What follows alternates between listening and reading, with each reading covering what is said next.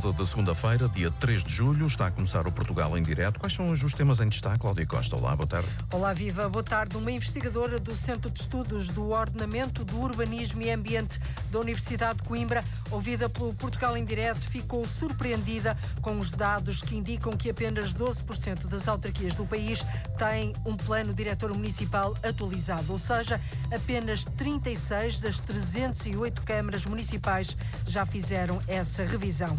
Para conseguir chegar à meta que se propôs de atingir emissões zero nos transportes até 2030, Lisboa tem de acelerar, tem de dar pé, uh, tem de dar a correr. É o que revela um estudo europeu divulgado hoje pela Associação Zero, que avalia 42 cidades europeias.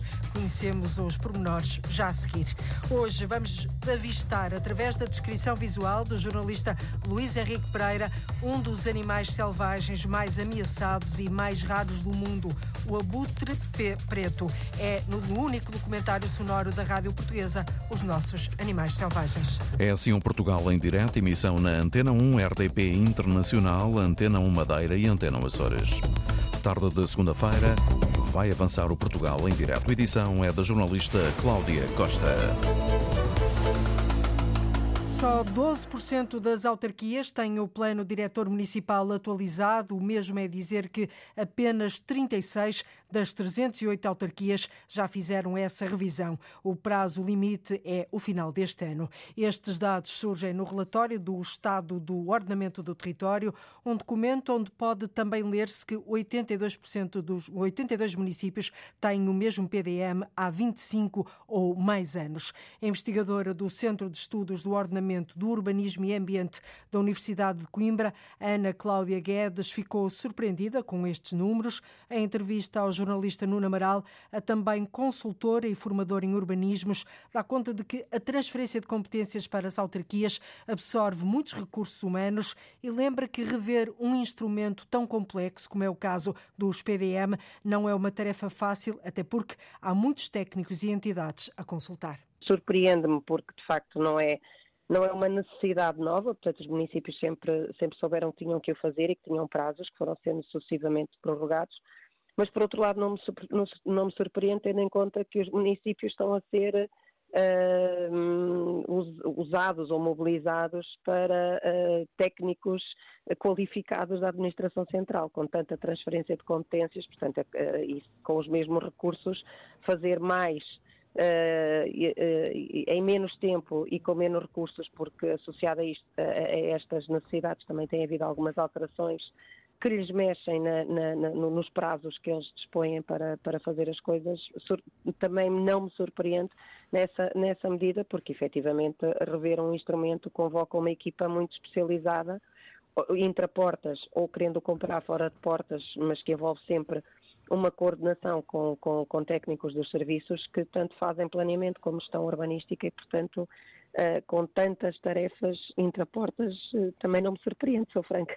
Ana Cláudia Guedes, este uh, relatório do Estado do Ordenamento do Território, que está em consulta pública no portal Participa, dá também conta que 82 municípios dos 308 estão há 25 ou mais anos com o mesmo PDM. Como é que a senhora lê este, este dado? Precisamente pela, pela, pela complexidade dos, dos procedimentos um, e uh, que tem que ver, uh, que foram sendo simplificados, obviamente, mas que, que, convocam sempre a necessidade de auscultação de muitas, de muitas entidades da administração central, sendo certo que muitas delas uh, falam a diferentes vozes. O próprio Estado uh, a título de exemplo, com, com as cinco CCDRs que, que, que, dispõe, nem todas elas estão alinhadas na mesma interpretação legislativa e, portanto, se há planos, por exemplo, no Norte, que são eficientíssimos e, efetivos, e, e efetivos, eh, e basta consultar o portal da CCDRN uh, para ver, o, o, e até da própria CCDR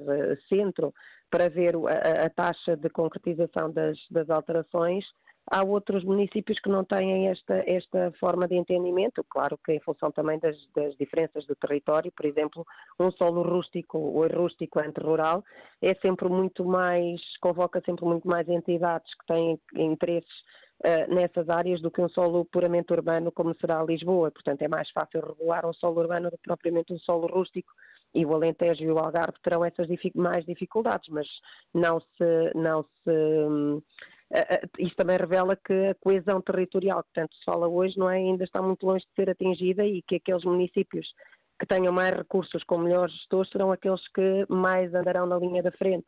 Portanto, também aqui há alguma desigualdade entre a própria capacidade de, eh, municipal de fazer essas, essas revisões, porque, como digo, eh, os municípios não estão todos eh, no mesmo patamar de, de, de desenvolvimento na, na, na, capacidade técnica para levar, a, levar avante uma, um processo moroso extremamente complexo de, de, de alteração procedimental de, do, do, PDM. A doutora há pouco já referiu que, que, que tem havido vários adiamentos. É, é, é, acha viável esta data uh, estipulada 31 de dezembro para os, os 308 municípios terem uh, os PDMs revistos? ao que se sabe, não, há, não está prevista nenhuma outra prorrogação uh, e, portanto, e, e, já teriam até, uh, para, para, aqueles que não, não, não conseguirem ter a adaptação, os seus, os seus PDMs revistos ou alterados para adaptar aos critérios, uh, teriam até que já ter cumprido um, um, um prazo intercalar uh, para não, digamos assim, sofrerem das penalidades que estão previstas na lei, que era uma fase intermédia de fazerem a primeira conferência até março deste ano. Uh, se não estão nesse, nesse estadio esses 82 municípios, não vejo como é que poderão cumprir, mas também essas penalidades ah, só serão aplicadas se for imputável, digamos, a, a, o atraso aos municípios, o que poderá muitas das vezes, como uh, estava a dizer, não acontecer, porque as próprias entidades também não estão uh, ricas, digamos assim, em, em, recursos para poder fazer acompanhamento de tantos planos, precisamente porque o procedimento é complexo e todas têm que se pronunciar sobre, sobre muitos planos. O prazo para rever os planos diretores municipais termina a 31 de dezembro. No final deste ano, até ao momento, apenas 12% das autarquias já o fizeram. São dados do relatório do Estado do Ordenamento do Território. A Antena 1 contactou a Associação Nacional dos Municípios Portugueses, mas até ao momento não obtivemos qualquer resposta. Lisboa tem de acelerar para chegar à meta que se propôs de emissões zero nos transportes até 2030. É o que diz um estudo europeu divulgado divulgado hoje pela Associação Ambientalista Zero. A capital portuguesa destaca-se pela positiva, pela ampla oferta de trotinetas e bicicletas partilhadas e pelas estruturas de carregamento para automóveis elétricos. Já nos indicadores de autocarros e de emissões zero e de automóveis elétricos partilhados, Lisboa aparece no patamar muito mal ou mal. Lisboa é a única capital portuguesa avaliada neste estudo, ocupa o décimo lugar em 42 cidades analisadas. A Zero, Arlinda Brandão, está preocupada com esta avaliação. Obrigado por partilhar. É como se chama este estudo para chamar a atenção para a mobilidade urbana partilhada. E é graças à partilha de bicicletas e trotinetas que Lisboa ocupa o décimo lugar em 42 cidades europeias analisadas. Por isso é que temos esta classificação.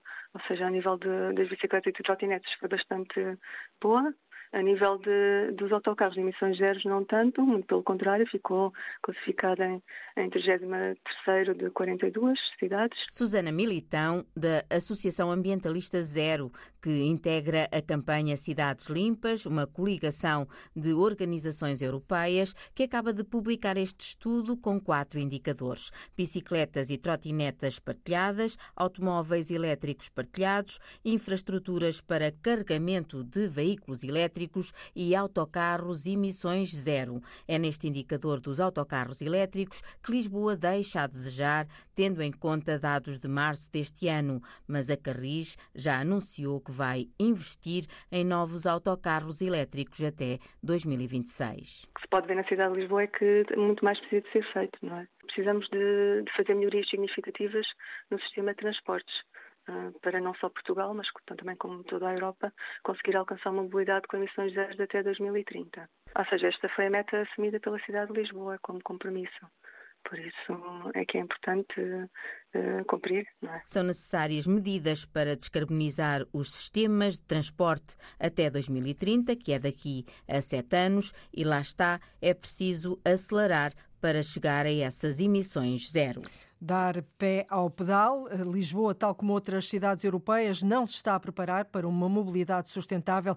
É a única cidade portuguesa avaliada neste estudo. Encontra-se em décimo lugar em 42 cidades europeias analisadas. O Ministro da Saúde está hoje no Alentejo a participar na iniciativa Saúde Aberta. Esta manhã, em Serpa, Manuel Pizarro foi recebido debaixo de fortes protestos. A população quer que as urgências do hospital abram 24 horas e exige que regresse ao Serviço Nacional de Saúde, porque desde 2014 que o hospital é gerido pela Santa Casa da Misericórdia. O repórter Paulo Nobre ouviu as reivindicações dos utentes à porta do hospital. Foi com protestos da população que o Ministro da Saúde chegou esta manhã a Serpa.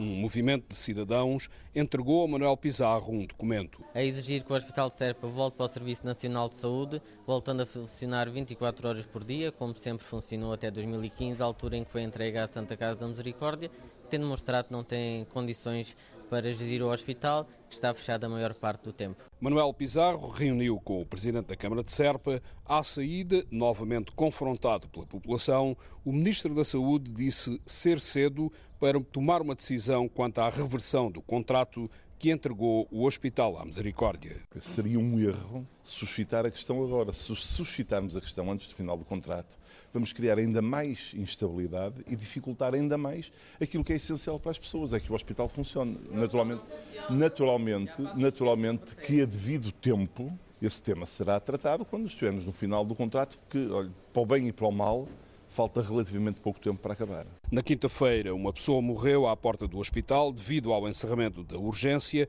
Familiares do falecido pediram ao ministro que a situação não se repita. Sr. Ministro, o que nós exigimos é que isto não se volte a repetir. O que se repetiu agora aqui, morrer uma pessoa à falta de socorro no hospital. Batemos à porta, batemos, batemos, não houve, não houve uma triste pessoa que nos respondesse. Estava unicamente uma pessoa no hospital, batemos à porta e disse que não havia médicos. Se você visse o seu ministro, a vergonha que se fez ali à porta, a pessoa, nem uma maca, nem um lençol, nem uma maca. Deixa-me acabar, Sr. Ministro, deixa-me acabar, se faz favor. Não, não um lençol, nem uma maca, nem nada. O Ministro da Saúde, Manuel Pizarro, voltou a dizer que no final do contrato, em 2024, será reavaliado o contrato do Hospital de Serpa. O Presidente da Câmara, João Palma, queria mais. Os problemas continuam por resolver.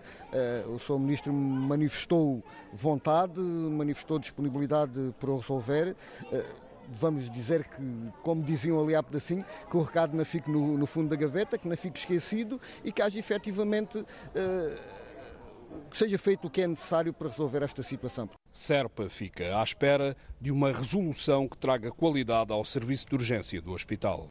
O Ministro da Saúde visitou assim esta manhã o Hospital de Serpa, no distrito de Beja, onde um homem morreu sexta-feira passada à espera de atendimento. Manuel Pizarro está no Alentejo a participar na iniciativa Saúde Aberta. Acaba de ser dado mais um passo para a concretização do Centro Oncológico de Referência do Sul. O Centro Hospitalar Universitário do Algarve adjudicou os projetos de execução e especialidades para esta unidade de saúde, que vai permitir tratar 3 mil doentes com cancro por ano.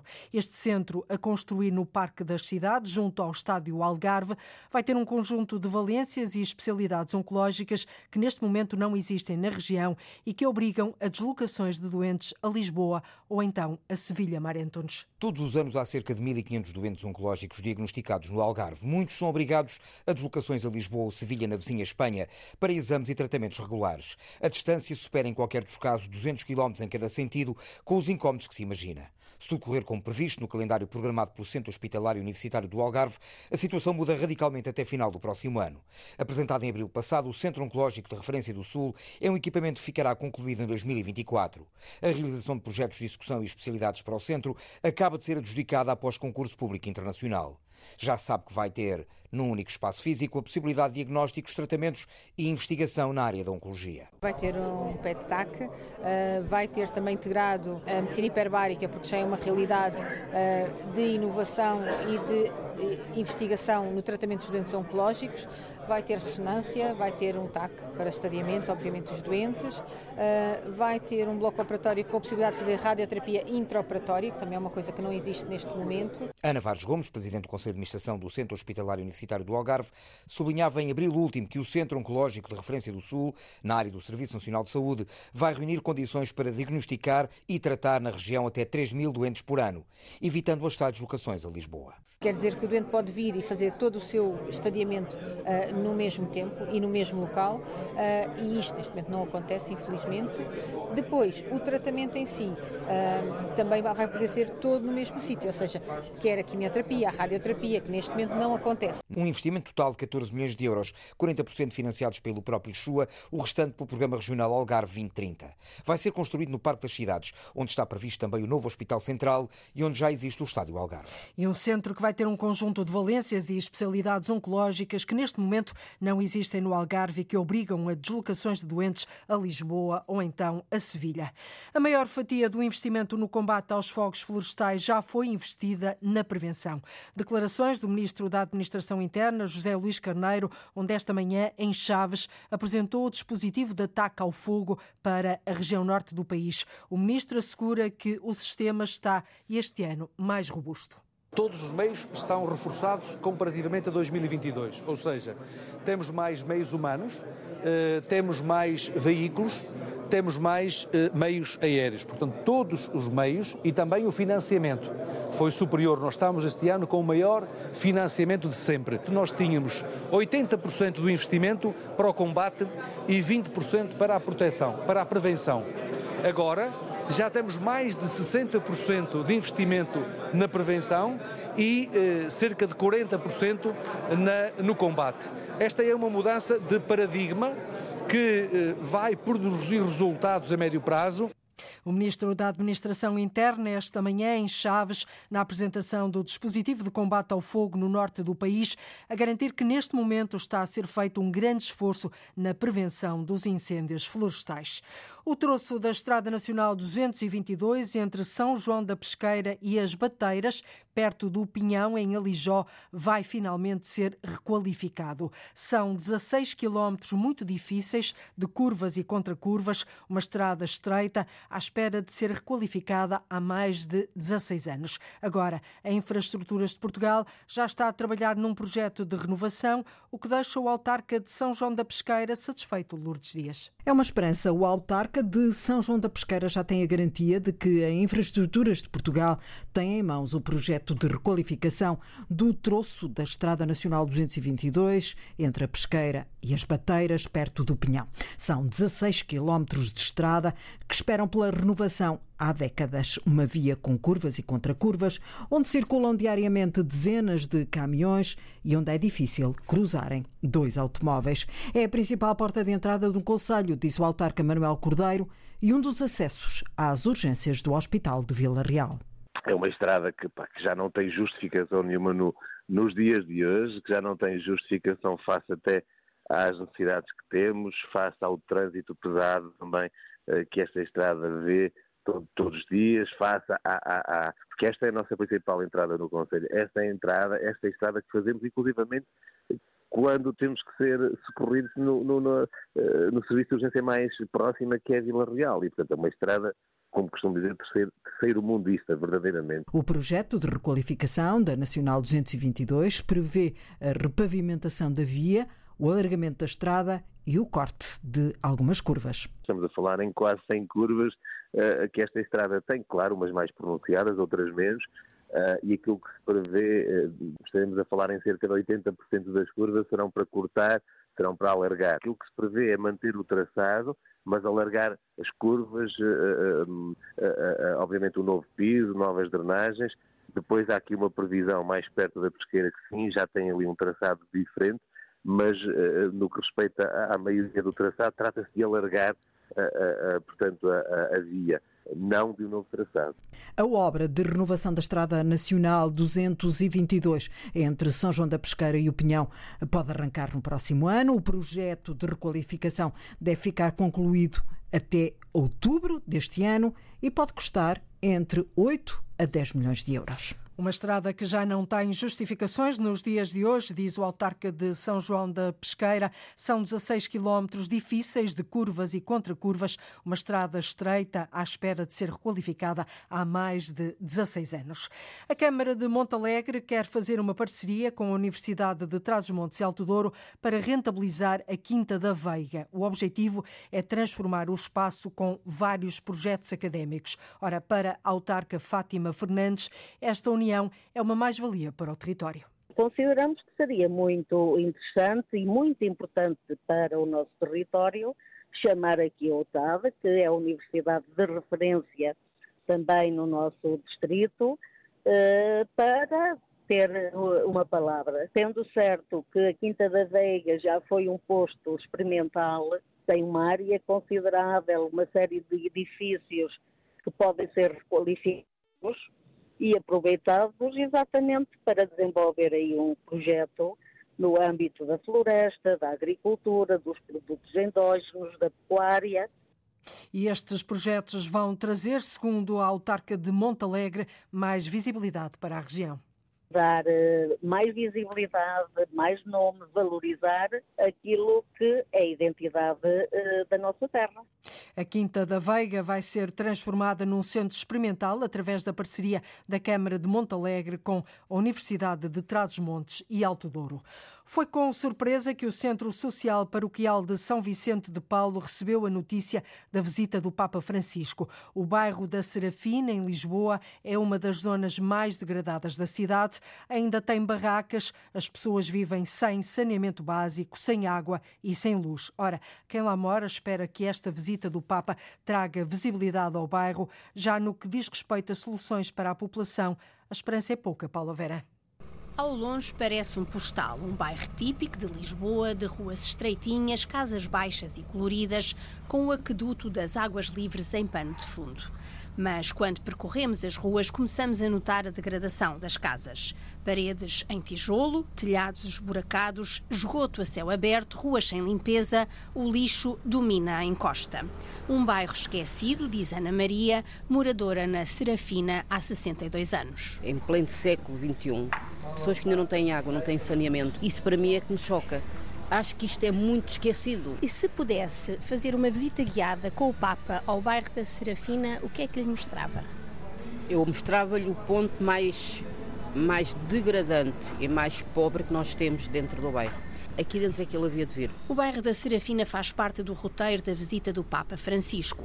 Vai conhecer o Centro Social e Paroquial de São Vicente de Paulo, um espaço com múltiplas valências de apoio a idosos deficientes, a crianças e jovens. Mas o padre Francisco Crespo, aos comandos do centro, revelou a vergonha que sente em apresentar um bairro tão degradado. E todos nos envergonhamos, eu próprio me envergonho, apresentar um bairro desta maneira durante tantos anos. Quando não há água, quando não há saneamento básico, quando não há casas de banho, quando as pessoas, os pais e os filhos dormem todos no mesmo quarto, coisas deste género, isto é uma degradação terrível. Resta saber se esta visita do Papa Francisco irá ajudar a melhorar a vida de quem vive no bairro da Serafina, em Lisboa. Reportagem da jornalista Paula Verã, um retrato do bairro da Serafina, em Lisboa, uma realidade que não será vista pelo Papa Francisco em agosto.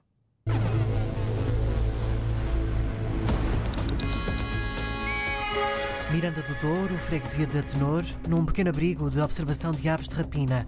Luís Henrique Pereira, o que é que vês? Os grifos, os milhafres, que também aqui costumam vir, e um outro habitante bem mais raro e gigante. É preciso silêncio total para não espantá-lo. Ele é o abutre preto, o maior dos abutres do velho mundo.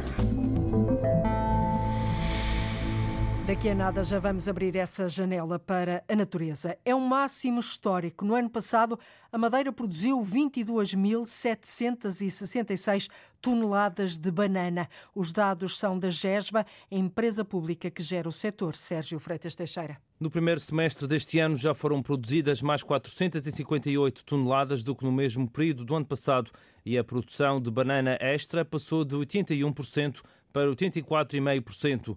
São números que levam o gestor da GESBA, Artur Lima, a classificar de pujante a realidade do setor na Madeira. O rendimento em 2009, quando, quando a GESBA começou, era cerca de 13.700 euros por hectare. Em 2022, temos 142% a mais, cerca de 33 mil euros. Isto só significa uma coisa: significa que o sector está pujante, que a qualidade extra aumentou substancialmente, as quantidades de banana eh, aumentaram substancialmente, como, como, como acabei de referir, 2022 foi o máximo histórico em termos de produção e de referir que em 2023 já estamos a bater esse recorde comparativamente ao primeiro semestre de 2022 foi o máximo histórico e o, e o primeiro semestre de 2023 temos cerca de 500 mil quilos a mais. Em 2022, a empresa pagou 13 milhões de euros aos produtores e gastou 5 milhões e meio com funcionários. Em geral, Artur Lima garante que os valores pagos aos produtores tiveram um aumento significativo desde 2009. O preço médio pago em 2022 são 94 cêntimos. O preço médio pago em 2009, portanto, na, trans, na transição das cooperativas para a GESBA, foi cerca de 62 cêntimos. Isto tem um aumento de 52 cêntimos. E mais, em 2009 não havia seguro de colheitas, que é assumido integralmente pela GESBA, não havia sacos, que é assumido integralmente pela GESBA. Neste momento estamos a, distribuir também reticida. Isto tudo tem que ser, naturalmente, contabilizado. A GESBA diz que o preço real de um quilo de banana é 1 euro e 11 cêntimos. A margem de lucro da empresa ronda os 3,4 cêntimos. A partir daí, é tudo lucro das grandes superfícies, garante Artur Lima. E, naturalmente, as grandes superfícies comercializam ao preço que entendem. Eh, acho que é uma situação de relativamente má fé tentar fazer as contas do volume de negócios do sector, multiplicando a produção da GESBA pelo valor do preço que as grandes superfícies comercializam. O gestor da GESBA diz também que o seguro tem sido melhorado e que está a ser ultimado o procedimento para o fornecimento dos sacos que os produtores dizem estar em falta. E um grupo de produtores de banana da Madeira exige ter dois representantes na administração desta empresa, a empresa pública que gera o setor na ilha, a GESBA. A reivindicação foi avançada num encontro que reuniu na Madalena do Mar cerca de 70 produtores, muito críticos, todos muito críticos em relação à entidade que foi criada em 2008 para gerir todo o setor. Este festival tem aquela particularidade de ser um festival muito animado, com muito público e toda esta envolvência é muito mágica. Águeda voltou a acordar para mais 23 dias de agitação. É o tempo de acontecerem coisas positivas.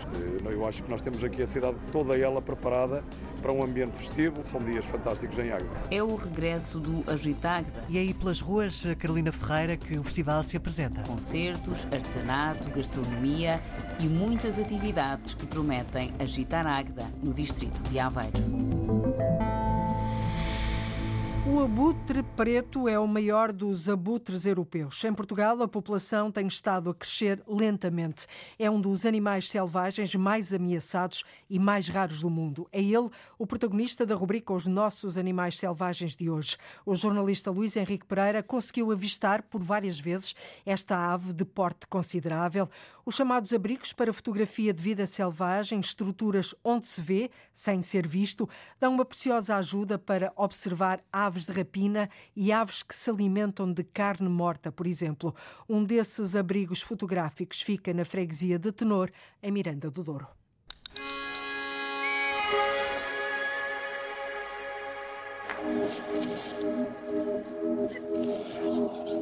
Às vezes, para tentar ver de perto habitantes selvagens mais raros e ameaçados, é preciso usar estratégias de observação onde ganhem ambas as partes, o observador, mas também o observado.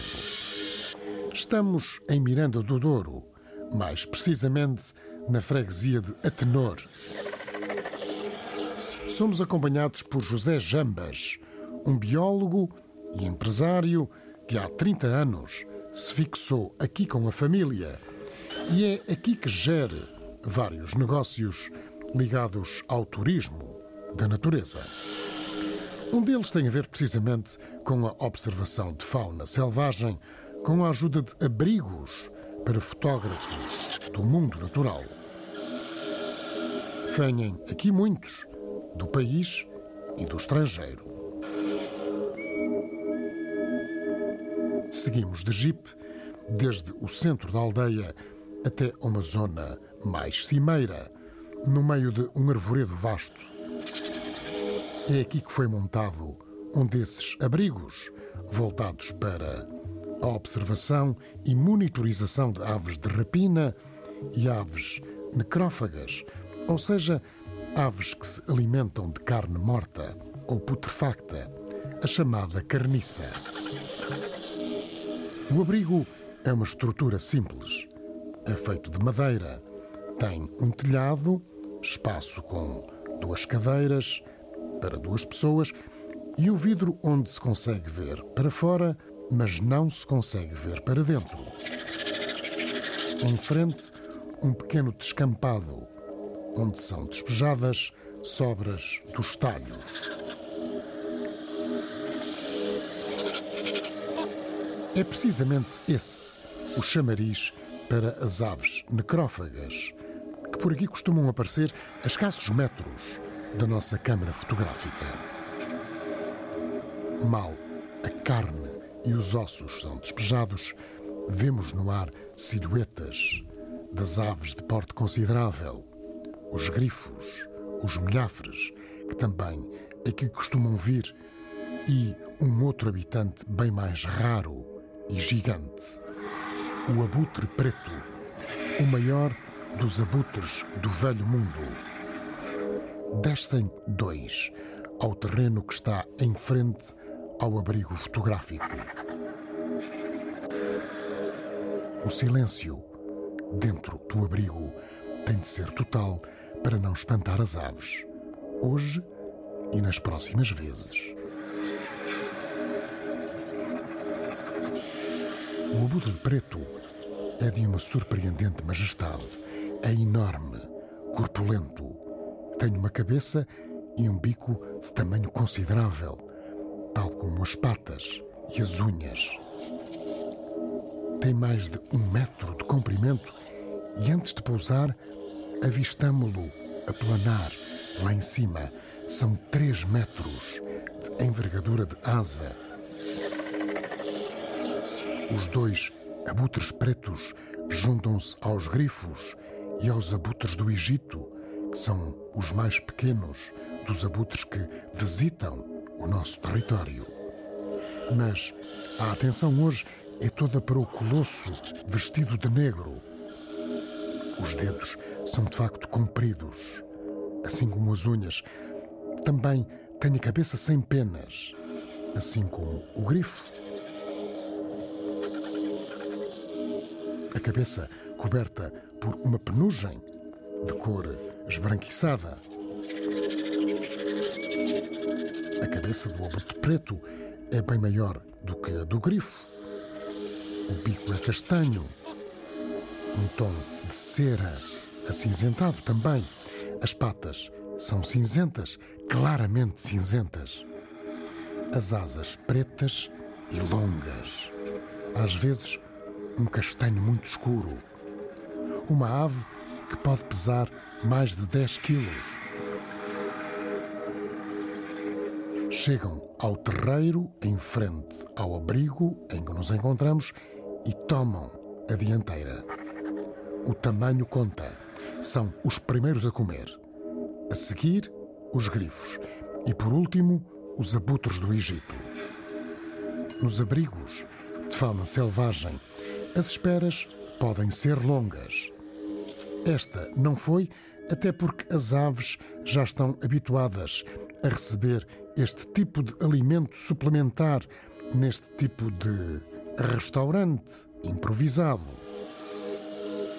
O avistamento do abutre preto foi conseguido através do interior de um abrigo, é certo, mas não deixa de ser um avistamento de uma espécie em estado selvagem, com toda a sua majestade e esplendor.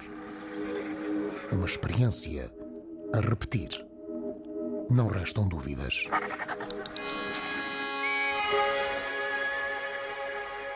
Os Nossos Animais Selvagens é o único documentário sonoro da Rádio Portuguesa, uma rubrica de Luís Henrique Pereira com sonoplastia e pós-produção de Edgar Barbosa, Rui Fonseca, Rui Coelho e Cláudio Calado, uma rubrica que de resto pode ouvir a qualquer hora na RTP Play. E em plena época turística, como é que estão a funcionar as termas nos Açores? Um olhar à Ilha da Graciosa, às termas do Carapacho, as mais antigas do arquipélago, permite perceber que estão abertas, mas Sandra Pimenta, com pouca oferta de serviços. São as mais antigas dos Açores, mas desde sempre que o seu funcionamento foi irregular e em alguns períodos o encerramento foi mesmo inevitável. Atualmente as termas do Carapacho na Ilha Graciosa estão abertas, mas com pouca oferta de serviços a quem as procura. A gestão é, nesta altura, do Governo Regional, que já por diversas vezes anunciou a intenção de as entregar a privados. Um objetivo que está cada vez mais perto de se tornar realidade, explica Berta Cabral, secretária regional das Infraestruturas. Está a ser preparado o caderno de encargos para lançar o concurso de concessão das termas do Carapacho. É um caderno de encargos complexo, porque eh, o objetivo é concessionar as termas, mas com uma perspectiva de termas medicinais e, portanto, isso é um conjunto de requisitos. Neste momento estão a ser trabalhados com entidades competentes. Uma intenção bem recebida na Graciosa, que depois da profunda recuperação do edifício das termas em 2010, sempre viu neste espaço uma oportunidade de oferecer algo único na ilha. É um produto turístico muito importante, mas que a Graciosa pretende que não seja apenas exclusivamente turístico, quer que seja um ponto de diferenciação da própria ilha e por isso tem todo o interesse em que haja essa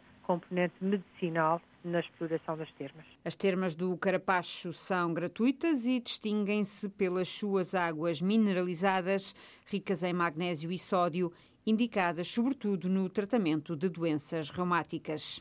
Isto na Ilha da Graciosa e na Ilha do Faial. As termas do Varadouro estão encerradas há quase 30 anos. O Governo Regional dos Açores pretendia entregar a exploração a privados que teriam também de construir um hotel no local, mas os custos da obra e os riscos geológicos acabaram por afastar os investidores. Ricardo Freitas. As termas do Varadouro estão encerradas ao público desde 1996. O edifício edifício onde funcionava as termas foi construído em 1954, embora a descoberta das águas termais tenha ocorrido quase um século antes. O imóvel estava já em decadência e a necessitar de uma intervenção quando fechou as portas há quase 30 anos. Mas o terremoto de 1998 acabou por danificar ainda mais o edifício. Na altura, o governo regional decidiu entregar a exploração das termas a privados, que teriam teriam também a obrigação de construir uma unidade hoteleira no local. Surgiram vários interessados, mas o custo elevado das obras, associado aos riscos geológicos do local, tornaram inviável o investimento. Na última legislatura, um estudo mandado elaborar pelo Executivo concluía que as águas termais do Varadouro continuavam mesmo assim a ter boa qualidade, mas nem isso fez com que as termas do Varadouro tivessem sido resgatadas do longo abandono a que estão votadas.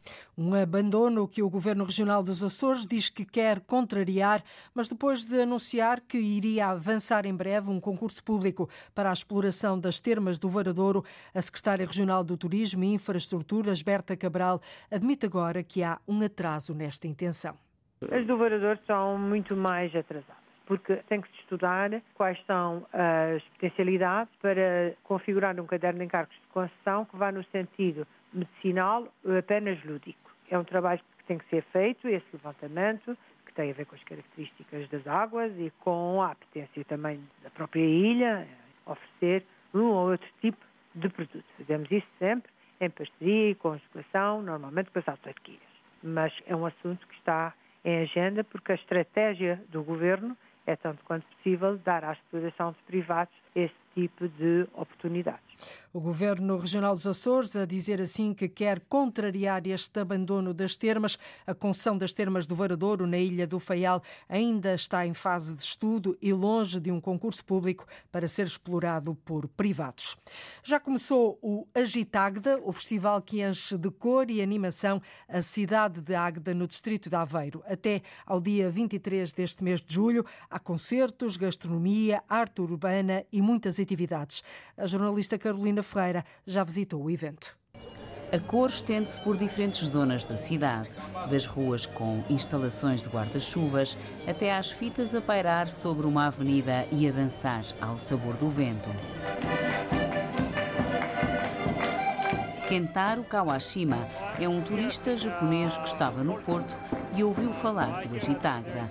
Veio ver e descreve o festival como interessante, incrível Carlos Quaresma, de Oliveira de Azeméis, já sabia ao que vinha. Eu gosto de visitar isto, porque isto é, tem sempre uma agenda atraente e bons artistas e, e tem sempre atrativos aqui. E do que já viu este ano, está a gostar? Estou.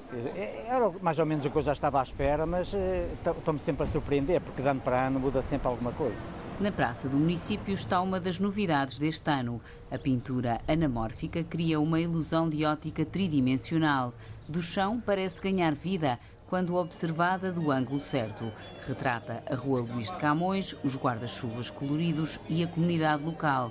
Mas há mais arte urbana e muito mais para ver, como o encontro de estátuas vivas que decorreu neste primeiro fim de semana, com Guilherme Ferreira como produtor, diretor artístico e artista. Este festival tem aquela particularidade de ser um festival muito animado, com muito público, um público excelente e toda esta envolvência é muito mágica. Isto cria aqui um ambiente muito peculiar. É o regresso do Agitagda, um festival promovido pelo município, presidido por Jorge Almeida. A Agitagda tem um conceito e parece-me a mim que nós não encontramos muitos festivais parecidos. É um festival que, em vez de se confinar a um espaço, é toda a cidade que está envolvida. Durante os, os tais 23 dias que nós temos daqui para a frente do Agitagda, Uh, são dias fantásticos em Águeda. Uh, eu acho que nós temos aqui a cidade toda ela preparada para um ambiente festivo, um ambiente de colorido, um ambiente de muita festa e, e, sobretudo, muita alegria. O Presidente da Câmara sublinha a variedade. Desde os concertos, naturalmente, tem vários locais onde ocorrem concertos, depois todo aquele ambiente onde temos os nossos restaurantes, os restaurantes das associações, em que toda esta gastronomia que está aqui, todo o movimento associativo foi chamado para esta festa, mas depois também é a cidade, com com as artes performativas nas ruas e, e, a arte urbana bem expressa sempre e permanentemente com novidades. Eu diria que é o tempo de, de acontecerem coisas positivas e eu acho que, que, que transborda de Águeda para, para o mundo essa imagem. Até 23 de julho, as propostas passam por concertos, artesanato, gastronomia e muitas atividades que prometem agitar Águeda no distrito de Aveiro. Os típicos guarda-chuvas, quem não se lembra, a cor, a animação, os concertos, a gastronomia, como falou aqui a repórter Carolina Ferreira, tudo isto e muito mais no Agitagda, um festival que se espraia por toda a cidade até ao dia 23 deste mês. E nós todos os dias espraiamos pelo território aqui no Portugal em Direto. Ligamos o norte e o sul, o litoral e o interior, o continente e as ilhas. É logo a seguir às notícias da uma da tarde. Amanhã contamos com a sua escuta, naturalmente. Até lá, fique bem.